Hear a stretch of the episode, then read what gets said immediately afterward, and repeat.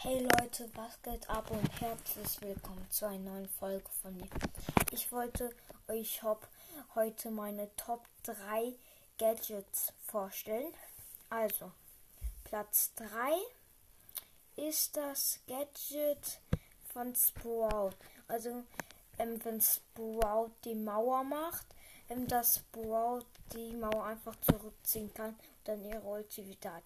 Finde ich richtig nice, weil ähm, wenn dann so ein Colt die Ulti macht, du playst die vor dir. Nein, Rico, wenn der die Ulti macht, prallt das einfach da ab.